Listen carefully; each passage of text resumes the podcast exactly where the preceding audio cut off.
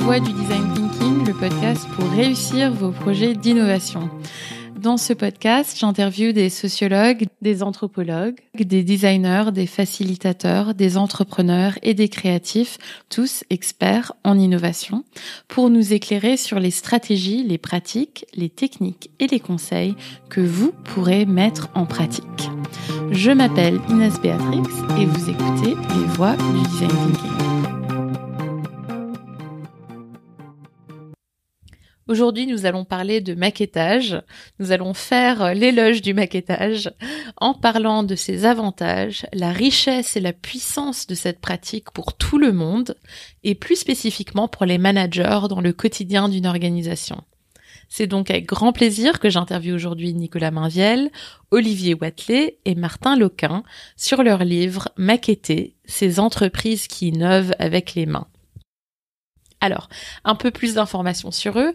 Nicolas Mainviel est un docteur en économie, responsable du master spécialisé marketing design et création à Audencia Business School. Il a publié une dizaine d'ouvrages sur le sujet de l'innovation et du design. Martin Loquin promeut l'hybridation des approches managériales et des approches créatives pour aider les décideurs à penser à contre-courant. Et Olivier Watley, que j'ai déjà reçu sur ce podcast pour parler de design fiction, est anthropologue et a fondé Users Matter pour aider les organisations à intégrer les usagers dans leur démarche de conception et de construction des futurs. Alors tous les trois se sont découverts une passion pour le faire, euh, le travail manuel. Pour Nicolas, c'est casser les murs et faire de la plomberie. Pour Martin, c'est la peinture et plus particulièrement la sérigraphie. Et pour Olivier, c'est le jardinage. Merci beaucoup euh, d'être tous les trois présents pour parler de votre livre, Maqueter ces entreprises qui innovent avec les mains. Alors une question qui m'est tout de suite venue à l'esprit, c'est comment est-ce qu'on écrit un livre à trois?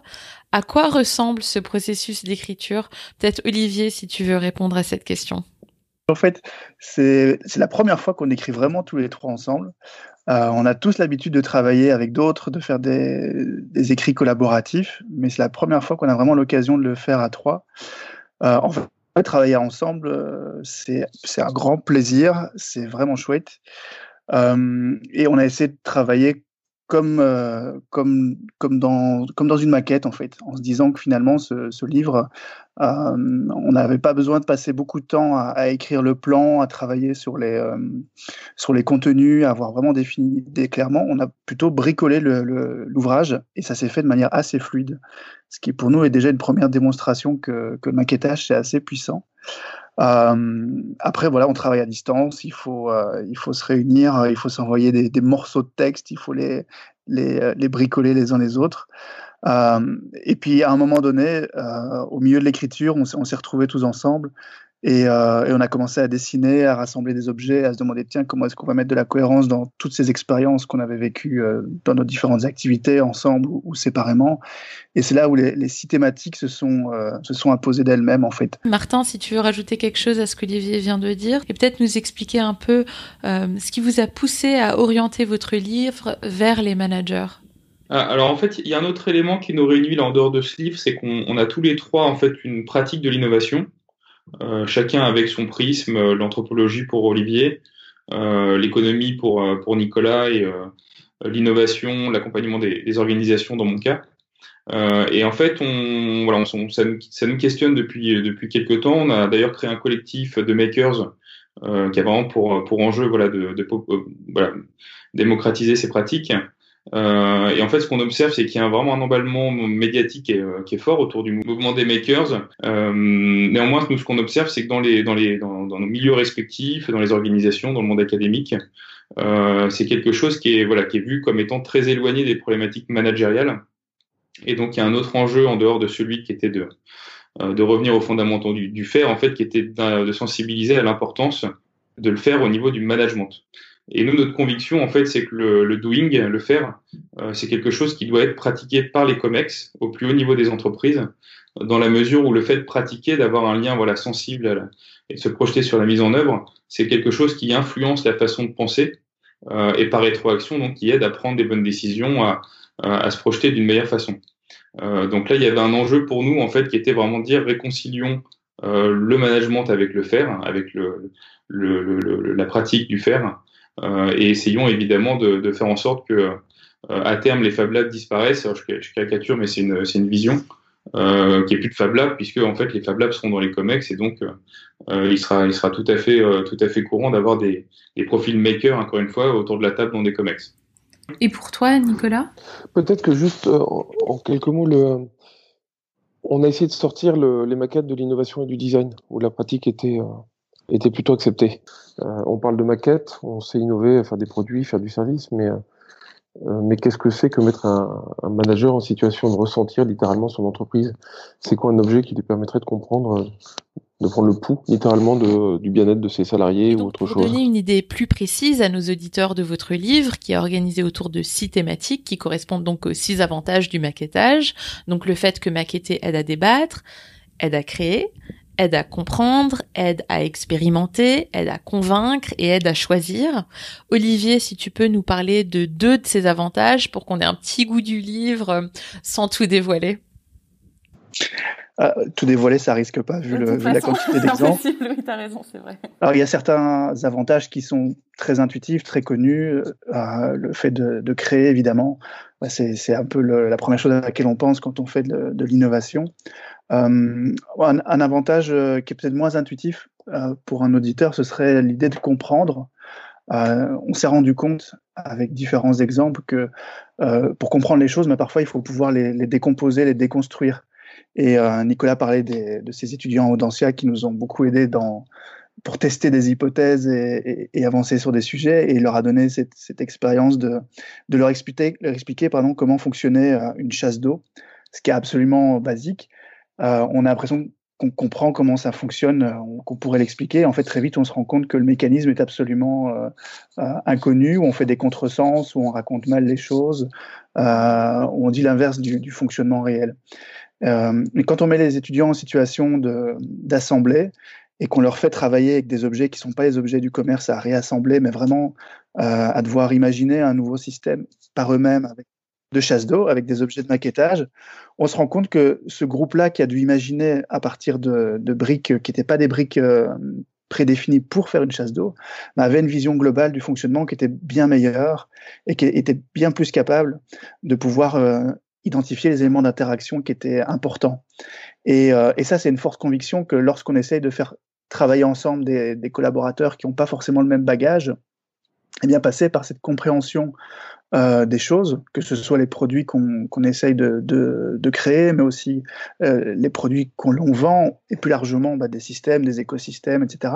Bah, le fait de les maqueter va donner une compréhension beaucoup plus efficace à la fois sur les détails et sur le fonctionnement global. Et ça, c'est une fonction qui est très importante euh, et qui est bien plus efficace que de projeter un PowerPoint ou d'amener une vidéo qui raconterait un, un usage, un service, etc. Alors un autre exemple qui est, euh, lui, peut-être pour le coup très évident, mais on s'est rendu compte qu'il y avait beaucoup de, de, lieux communs, de choses qui étaient, euh, qui étaient approximatives, c'est le fait d'utiliser des maquettes pour choisir, pour choisir entre deux, entre deux options. Euh, alors c'est vrai que dans un modèle de design thinking notamment, on est habitué à concevoir des versions réduites d'un objet final en quelque sorte pour tester des hypothèses. Et en fait, on s'est rendu compte que les entreprises avec lesquelles on parlait de ce sujet n'étaient euh, pas toujours très au clair sur la manière de faire les meilleurs tests. Euh, il y a cette idée de faire très vite du quick and dirty parce que, parce que fondamentalement, ce serait mieux. Alors qu'en fait, pas du tout. Il y a des circonstances où il faut au contraire s'imposer euh, des degrés de finition très avancés. Euh, et on s'est déjà rendu compte de, de, de, de cas, euh, notamment où on arrivait avec des maquettes qui étaient très dégradées et qui n'étaient pas du tout perçues comme étant l'objet dont on parlait. Simplement parce qu'il fallait garantir, par exemple, un certain niveau de, d'image de, marque, de standing, pour que la maquette devienne crédible par rapport aux gens qui la testaient. Donc en fait, en fonction des situations, en fonction de ce qu'on de teste, euh, si on veut tester une fonctionnalité, si on veut tester une proposition de valeur, si on veut tester euh, euh, voilà des éléments de de, de l'environnement, eh bien on va pas on va pas travailler une maquette de la même façon. Et donc dans dans le bouquin, on a essayé de détailler justement quels sont les éléments euh, sur lesquels on peut s'appuyer pour faire des, des situations de choix qui soient vraiment efficaces. Merci Olivier de nous avoir parlé de l'importance de maqueter pour à la fois vraiment mieux comprendre et mieux choisir.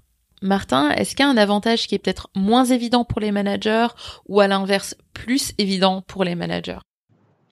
Oui, bah, bah peut-être en commençant par le plus évident, c'est peut-être convaincre, euh, puisqu'évidemment on a, on, a, tendance effectivement à plutôt, euh, plutôt essayer d'édulcorer la réalité, donc de, de, proposer des choses qui sont de nature en fait à générer de la, ce qu'on appelle du buy-in, donc de la, conviction en entreprise.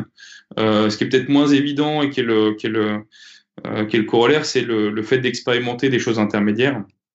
Euh, alors c'est moins vrai pour les entreprises dites technologiques en fait qui font, bah, font régulièrement appel à, aux maquettes dans des démarches d'expérimentation. Il un exemple emblématique, c'est celui de Dropbox, euh, qui a utilisé des maquettes avant d'investir euh, massivement dans la technologie pour voilà pour impliquer des usagers potentiels en fait dans le euh, bah, dans le test, hein, dans l'expérimentation de leur, de leur offre de, de, synchronisation de fichiers qui n'était pas quelque chose évident il y a, il y a une dizaine d'années. Oui, peut-être si tu peux en parler un peu à mon souvenir, mais peut-être qu'on n'a pas la même info. C'était une vidéo que Dropbox avait fait expliquant la fonctionnalité que Dropbox aurait sans l'avoir déjà créée. C'est exactement ça. Donc les, fondateurs en fait de, Dropbox à l'époque savent que ça va prendre beaucoup de temps, ça va coûter beaucoup d'argent là de euh, et surtout euh, euh, ça va prendre beaucoup d'énergie pour faire monter en compétences et, créer un marché autour de ça. Il crée une en fait il crée ce qu'on appelle une landing page, donc une page d'accueil avec une vidéo de trois minutes effectivement qui euh, constituée de trois bouts de ficelle et des petits dessins qui sont animés sur une vidéo. Et en une nuit, en fait, il y a près de 75 000 utilisateurs euh, qui s'inscrivent au service. Euh, bon, avec la contrepartie évidemment d'être dans les premiers premiers inscrits et de bénéficier d'une euh, d'une capacité aussi de, de stockage augmentée. Euh, mais on voit bien que là, la maquette suffit euh, en dehors de son caractère en fait, j'allais dire son caractère esthétique, hein, parce qu'on parle d'une maquette qui est vraiment pour le coup très dégradée. Euh, mais suffit à générer de l'appropriation et à embarquer 75 000 personnes qui vont bêta-tester l'offre et qui vont commencer à, à, à, créer la notoriété qu'on connaît aujourd'hui du service. Euh, à l'inverse, le, le, euh, le, cas d'usage que je viens de citer, hein, qui participe de cet enjeu d'expérimenter, euh, c'est pas quelque chose qui est euh, aujourd'hui qui est, qui est évident pour les managers. on parle beaucoup d'agilité, on parle beaucoup de, de la culture du rebond et la nécessité effectivement d'être dans des, dans des logiques d'itération. Et pour autant, euh, on se rend compte qu'on a tendance à aller trop rapidement vers euh, la solution finale et à, à, générer de la conviction, là où on pourrait avoir des, euh, des, des slots intermédiaires permettant d'expérimenter davantage avec ses usagers. C'est marrant parce que on aurait pensé presque l'inverse, qu'à partir du moment où on est d'accord pour maqueter, que l'expérimentation c'est justement au cœur euh, du maquettage et que c'est pour ça qu'on le fait. Donc c'est marrant que euh, ça soit la partie qui soit justement la moins évidente euh, pour les managers. C'est très intéressant. En lisant quelques extraits de votre livre, j'ai vu que vous parliez de cheval noir et ça m'a beaucoup intrigué. Peut-être si tu peux nous parler un peu de ça, Nicolas, qu'est-ce qu'un cheval noir? C'est rigolo parce que chaque entreprise a un peu son mot affectueux pour ses, euh, pour, euh, pour produits. Euh, chez, chez Groupe SEP, tu m'arrêtes Olivier, mais on parle de Shadok. On, utilise le terme de Shadok pour désigner, pour désigner une maquette. Il y en a d'autres, on parle, parle de Gizmo, il y en a d'autres, on parle de monstre. Donc chacun a un peu son, son terme. D'où la difficulté aussi de, préciser ce que c'est concrètement qu'une maquette. Pour autant, Cheval Noir, en fait, c'est un, un prof de Stanford euh, qui donnait un, qui donnait un cours de, de créativité d'ailleurs. Alors en Et anglais, qui- ça doit être Black Horse, non? Dark Horse en, en anglais. Dark Horse. Euh, ok. de tête, oui, c'est malin. Et en fait, il, euh, bon, c'est juste une métaphore épique, hein, c'est pas que, que, que ce, ce chercheur en l'occurrence a trouvé, qui est de dire que manifestement, et je, on ne savait pas dans la course hippique, un cheval qui gagne, dont on n'avait pas prévu qu'il gagne, est un cheval noir. On l'attendait pas là, et euh, je ne sais pas s'il y a des, des parieurs dans les auditeurs, mais euh, donc quelque chose d'inattendu et, et qui provoque une surprise. Et donc euh, là où c'est intéressant, c'est qu'en fait, il pousse les cette approche-là pousse à chercher quelque chose, à développer quelque chose qui est totalement inattendu. Donc, euh, chercher de manière radicalement euh, de prendre l'orthogonale de ce qu'on attend et de développer un objet qui, qui soit un peu radicalement différent. Alors, il n'y a pas de pratique derrière, il n'y a pas de, de to-do list, il n'y a, pas de- il a pas de méthode en tant que telle. Euh, c'est plus le, la terminologie qu'on qu'on trouve intéressante. Mhm. Ouais, et qui, qui veut dire qu'il y a aussi un besoin pour euh, créer euh, des monstres, des MVP, mais aussi des chevals noirs, donc des choses qui vont un petit peu, euh, qui vont beaucoup plus loin. voilà, ou qui vont un peu peut-être casser une vision qui va être peut-être un peu plus aventureux et ils ont le droit parce que ce sont des chevals noirs et pas pas des monstres. C'est exactement ça. Ok. Euh, alors Martin, une question pour toi. Euh, Est-ce que tu peux m'en dire plus sur euh, la distinction que vous faites dans votre livre entre faire et manipuler la maquette? Et que veut dire manipuler la maquette au sein d'une organisation? Le faire, c'est le, fait de concevoir. Manipuler, hein, c'est le fait de, de, faire vivre une maquette. Et donc, c'est vrai au sein du au sein d'une entité, d'un service dans une entreprise ou plus largement auprès de auprès des parties prenantes. Euh, il y a un autre élément en fait qui euh, euh, qui, est, qui, est, un élément qu'on creuse qu'on creuse pas mal dans le dans le livre en fait qui touche à des travaux de neurosciences et qui qui met en évidence en fait le lien qui est un lien neurologique entre la vision et l'appréhension. Et, et assez basiquement, alors on découvre évidemment le monde enfant entre autres par l'appréhension, euh, mais c'est aussi vrai adulte quand on manipule en fait notre notre champ de vision s'élargit. Euh, donc il y a, y, a, voilà, y a des travaux autour de, autour de cette notion voilà de d'élargir en fait ses capacités d'action sur son environnement euh, par le fait de manipuler, euh, dont on dont on parle et qu'on essaye de mettre en perspective avec un certain nombre de avec un certain nombre de, de, maquettes dans ce dans ce livre. Il y a un une photo que vous verrez certainement sur les réseaux, c'est un, un shaper qui, euh, qui est en train de raboter sa planche de surf bah, typiquement l'artisan euh, quand il shape, euh, c'est en manipulant finalement qu'il arrive à appréhender un certain nombre de contraintes, des contraintes d'exécution sur euh, le bois, sur la résistance de, euh, de sa planche euh, à l'eau, sur euh, la capacité à, à, à, faire face à des contraintes climatiques. et donc, à l'aide de ses mains, concrètement, là, l'artisan, il détourne, il adapte, il façonne, il pivote à façon euh, et donc cette posture en fait qui permet de, voilà, de se réapproprier son objet de travail, son objet d'étude par le fait de manipuler, euh, c'est quelque chose qu'on met en perspective avec le monde de l'entreprise, euh, où effectivement on a tendance un peu à se couper de ses bras. Alors on prend l'analogie du manchot en disant voilà, on, a tendance parfois quand on aborde un, sujet nouveau à, bah voilà, à laisser le corps un peu au, parking et finalement à raisonner qu'avec la qu'avec la tête. Euh, et du coup, c'est dommage parce qu'on se coupe en fait d'une capacité de euh, d'une capacité de compréhension euh, qui permet encore une fois d'ouvrir son champ de vision et donc de mieux appréhender un, sujet. et donc, si je si je transpose, hein, voilà, on, est convaincu dans les objets d'études que c'est c'est pas seulement avec des études de marché confortables et des et des business plans qu'on peut s'approprier un, un, sujet, euh, et qu'à un moment donné, c'est en manipulant, euh, c'est en faisant en fait tout simplement qu'on euh, s'approprie, qu'on arrive à tester une, orientation stratégique, qu'on arrive à, euh, générer de la conviction. Donc tous les cas d'usage qu'on a cités, les, six autant qu'ils sont en fait nécessitent de manipuler. Et donc c'est encore une fois c'est par le fait de manipuler qu'on élargit son champ de vision et donc par rétroaction qu'on arrive à, trouver des, liens fertiles entre la stratégie et l'exécution. Alors cette question est pour Nicolas. Ce qu'on entend souvent, c'est qu'il faut commencer par des prototypes quick and dirty et qu'il faut affiner de plus en plus ces prototypes par cycle d'itération. Et je sais qu'il y a des exceptions à cette règle et que tu en es convaincu. Euh, Est-ce que tu peux nous en dire plus? Ça, fait partie des euh, un peu de ces injonctions qu'on qu retrouve un peu depuis que le design thinking est, est devenu très à la mode. Et, euh, et donc parce que c'est une injonction, il faut la prendre avec des pincettes. Et donc, je, je, comprends tout à fait, on comprend tout à fait l'intérêt de faire du quick and dirty quand tu dis euh, il faut que je teste des choses rapidement. Euh, et ça peut marcher quand je suis dans un cadre où tout le monde en comprend les enjeux et est capable de se projeter. Donc déjà, tout le monde n'est pas capable de se projeter. Euh, on a eu des exemples où, pour des cartonniers ou des façonniers où des clients arrivaient, regardaient une boîte en carton et disaient euh, d'accord, mais de quelle couleur? Donc quand on est face à quelqu'un comme ça, on va pas lui dire il euh, y a que la forme qui compte. S'il n'arrive pas à se projeter, il n'arrive pas à se projeter. Donc euh, euh, autant autant admettre qu'on a une audience qui est qui est ce qu'elle est. Il n'y a pas de critique là-dedans. Hein, c'est le job du designer ou de l'innovateur de s'adapter. Et donc ça, le premier le premier premier sujet, c'est l'audience en fait, et de se dire concrètement, est-ce que je suis absolument certain qu'en faisant ça, je communique la bonne chose? Et quand je prends un usager et que je l'immerge et que je lui montre une un post-it sur un bout de bois et que je lui dis projette-toi, c'est un iPhone bah, ça marche bien entre nous quand on fait du design, mais ça reste encore à démontrer scientifiquement que que ma grand-mère arrive à se projeter là-dedans. Donc ça, c'est le premier sujet. Non, mais je le dis avec tout l'amour oui, que j'ai pour elle. C'est oui, oui. Ça, non, non, mais je pensais pas à ta grand-mère, je pensais même à moi avec un bout de bois. Euh, je pense que je serais comme ta grand-mère. Possiblement, je ferais comme ta grand-mère. Ça fait partie de tous les, euh, de tous les show de tous les. Dès qu'il y a un pitch, tout le monde te dit quick and dirty, euh, fais-le vite et tu le vite. Oui, je vois bien l'intérêt financier, d'accord, mais bon, ça a quand même ses limites. Euh, ensuite, il y a des cas où, ben, au contraire, pour générer de la conviction, il faut que ça soit magnifique. Et donc là, on a des designers qui font des rendus incroyables. On a une maquette là, du groupe SEP qui est stupéfiante. Euh, je prends l'aspirateur, c'est une maquette d'aspirateur pour la marque Rovinta. Euh, je, je, prends l'aspirateur, euh, je pose à côté de la maquette en mousse qui est enduite et peinte, et aucune différence entre les deux.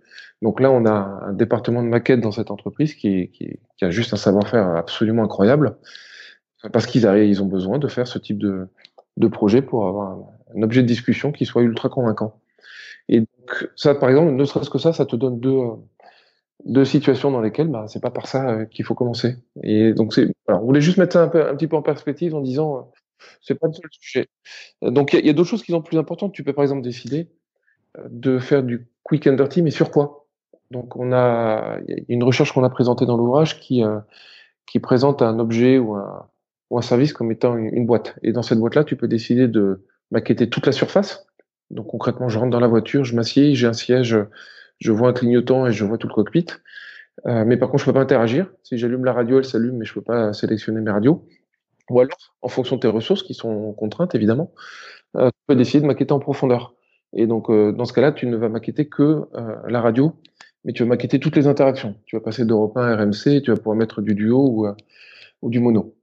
Et, et en fait, c'est de se dire finalement, quand tu fais du quick and dirty, pourquoi tu le fais? Est-ce que c'est parce que tu as besoin de tester très rapidement, auquel cas il n'y a pas de problème? Est-ce que c'est pour convaincre? C'est plus compliqué, ça va dépendre de ton audience. Est-ce que c'est parce que tu veux faire de la surface ou euh, des choses en profondeur? Voilà, donc il y a beaucoup de... Notre ressenti, c'est qu'il y a quand même un peu plus d'intelligence à amener qu'une simple injonction euh, euh, apprenez à tuer vos idées et, euh, et faites ça vite. Voilà, il y a un peu plus de richesse autour de ça. Voilà. Un passage qui m'a intrigué dans votre livre, vous citez euh, le neurologue Wilson qui aboutit à la conclusion que certaines connaissances, et là je vous cite, ne peuvent être obtenues que par le fait d'agir sur l'objet que l'on tient dans les mains et que ces connaissances sont ensuite inscrites dans le cerveau grâce au langage tactile et kinesthésique de la manipulation. Utiliser ses mains permet donc d'appréhender le monde d'une manière unique, de générer une connaissance incarnée, c'est-à-dire intime et contextuelle. Peut-être peux-tu nous en dire un peu plus, Olivier? Si tu as un exemple personnel illustrant les propos du neurologue Wilson, ça serait super. En fait, je pense qu'on a tous des exemples personnels de ça parce que c'est le toucher, c'est une de nos boussoles au, quotidien. Et euh, si on prend juste le, retour de force, le fait d'appuyer sa main et sans s'en rendre compte, en fait, on a des informations sur la qualité des choses. Et euh, Martin l'a dit tout à l'heure, moi, c'est le jardinage qui me qui botte beaucoup. Euh, bah, on met les mains dans la terre parce qu'on est en train de faire du jardinage et rien que la façon qu'on a de mettre la main, on, peut déjà évaluer la qualité du sol, on peut évaluer s'il faut arroser ou pas, etc. Mais c'est ce qu'on fait tous quand on achète des fruits et des légumes. Rien que le fait de les prendre, on a déjà une information sur euh, est-ce qu'ils sont, est-ce sont mûrs, est-ce qu'ils sont, euh, est-ce sont bons à être consommés. Euh, la cuisson de la viande. Moi, j'ai travaillé avec des chefs à un moment dans mon, dans mon parcours et, et je les filmais et je les voyais tous en permanence toucher la nourriture, la viande. Je leur montrais le film et ils disaient mais c'est dingue. Normalement, je peux pas toucher la nourriture comme ça quand je suis devant quelqu'un. Mais effectivement, j'en ai besoin pour comprendre euh, comment ça se passe. Euh, quand mon fils a une piqûre et que, je veux comprendre si c'est grave, je vais toucher la piqûre. Est-ce que c'est dur? Est-ce que voilà. En fait, on fait tout ça en permanence, euh, de toucher pour évaluer. Et là, j'en parle, donc ça a l'air un petit peu intellectuel, mais en fait, on le, c'est un peu un support de notre existence. Et, euh, et c'est ce support-là que, que, Wilson expose et euh, qui est extrêmement puissant. Et euh, quand on y prête attention, bah, ce qui est juste tacite devient, devient un outil et, euh, et quelque chose qui est potentiellement très puissant. Oui, et je pense que ça manque dans les entreprises. Donc c'est bien d'en parler. Effectivement, c'est quelque chose, c'est vraiment tout l'esprit du livre. C'est euh, à la fois très simple et très euh, perturbant peut-être comme message, mais c'est de dire, mais on a, les, on a un corps et ce corps est, est une source de, connaissances très très puissante à partir du moment où ça se met au service euh, d'un projet, d'une intention un peu organisée. Mais voilà, le, message c'est aussi de dire, bah, tout simplement, euh, toucher les choses. Vous allez voir, ça va vous aider déjà beaucoup. Ça participe aussi à des réflexions sur le futur du travail? Euh, y a je parlais à un, chef d'entreprise qui disait le, soir, j'ai besoin d'aller euh, j'ai besoin d'aller prendre un prendre un marteau, taper sur un clou. alors non pas pour non pas pour se défouler, mais pour avoir un lien voilà kinesthésique en fait aux choses, un lien manuel aux choses, et être en relation plus directe en fait avec le avec le monde physique. Euh, et manifestement, il faisait un, une séparation assez forte entre finalement le monde des idées, voilà le bulbe là au-dessus de la tête à longueur de journée, euh, et le fait de faire des choses. Et du coup, nous, voilà, la conviction qu'on a, c'est que finalement, le, futur du travail, c'est peut-être finalement réussir à réinjecter, euh, voilà, euh, ré réinjecter toute cette pratique du faire dans les entreprises et avoir un lien plus, sensible aux choses et remettre aussi évidemment de, l'émotion dans ce qu'on fait. Donc ça, c'est une question qui est vraiment pour tout le monde. Euh, donc si vous avez euh, deux, trois livres ou auteurs euh, qui vous inspirent euh, en innovation, c'est très large et j'ai fait exprès, mais c'est vraiment si vous voulez parler de maquettage, design thinking ou autre chose, mais qui vous inspire dans votre travail en innovation. Moi, il y a un sujet, on en parle dans le bouquin, c'est l'éloge du carburateur que j'ai lu, relu, et que j'ai juste absolument, absolument adoré. C'est bien écrit et ça remet les choses à sa place. Conclusion, faut tous acheter des vieilles motos et les réparer. Ok, d'accord. Euh, moi, il y a un bouquin que j'ai redécouvert il n'y a pas longtemps qui est euh, Energy, Earth and Everyone de, Buckminster Fuller. C'est un, truc absolument actuel parce que ça raconte ses expériences de maquettage complètement dingues. Euh, l'idée de, Buckminster Fuller, c'était de maqueter le monde à, l'échelle d'un stade de foot pour venir permettre à des étudiants, des chercheurs, etc., de, de tester des hypothèses pour mieux économiser l'énergie. Et euh, en redécouvrant ce livre il n'y a pas longtemps, je me suis rendu compte, et ce qu'expliquait la préface, qu'il était contemporain au Club de Rome et euh, dont on parle beaucoup en ce moment avec les enjeux écologiques, très importants. Et, euh, mais les approches sont juste totalement opposées. Le Club de Rome, c'est une approche prospectiviste qui pousse des tendances, qui, est super intéressant, qui montre les limites du monde par des tendances. Et, et Fuller, c'était vraiment, Buckminster Fuller, pardon, c'était vraiment un designer. Et lui disait, mais il n'y a pas de, euh, l'imaginaire est plus large que ça. Il faut qu'on puisse euh, tester des hypothèses radicales. Et donc, on va plutôt maqueter les choses pour trouver des solutions. Et euh, son approche est beaucoup plus positive et, enthousiasmante. Et, je pense qu'elle mériterait d'être découverte aussi pour ça. Et eh ben, alors, si je peux tricher, moi, je vais à quel truc? Tu te souviens de Man After Man? Ouais. Qui est juste un ouvrage incroyable. C'est une anthropologie de l'homme, mais dans, je sais pas, 10 000, 20 000, 30 000 ans. Et là, on est une, c'est plus de la prospective en fait, c'est euh, du design. On, on, prend l'être humain, l'ADN, et on, on, offre des visions complètement, complètement incroyables à très très long terme. Ça aussi, c'est assez rafraîchissant. Le bouquin est juste absolument incroyable.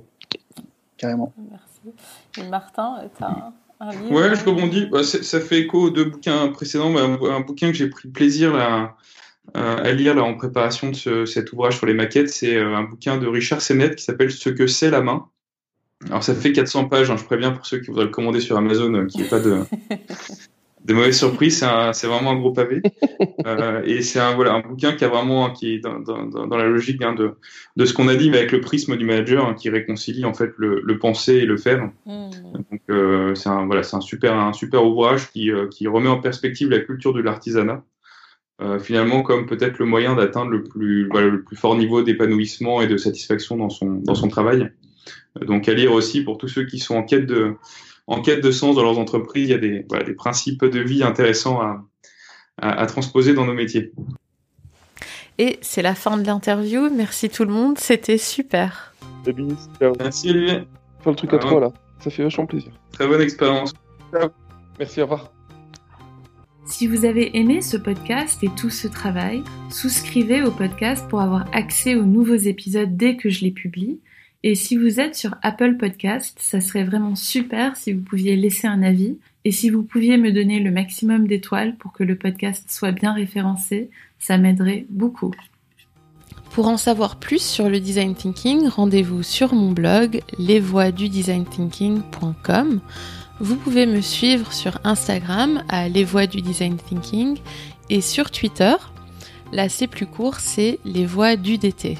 Ayez confiance en votre créativité, continuez à être curieux et à vouloir en apprendre plus parce que le monde a besoin de gens qui ont vos talents uniques pour innover. À très bientôt!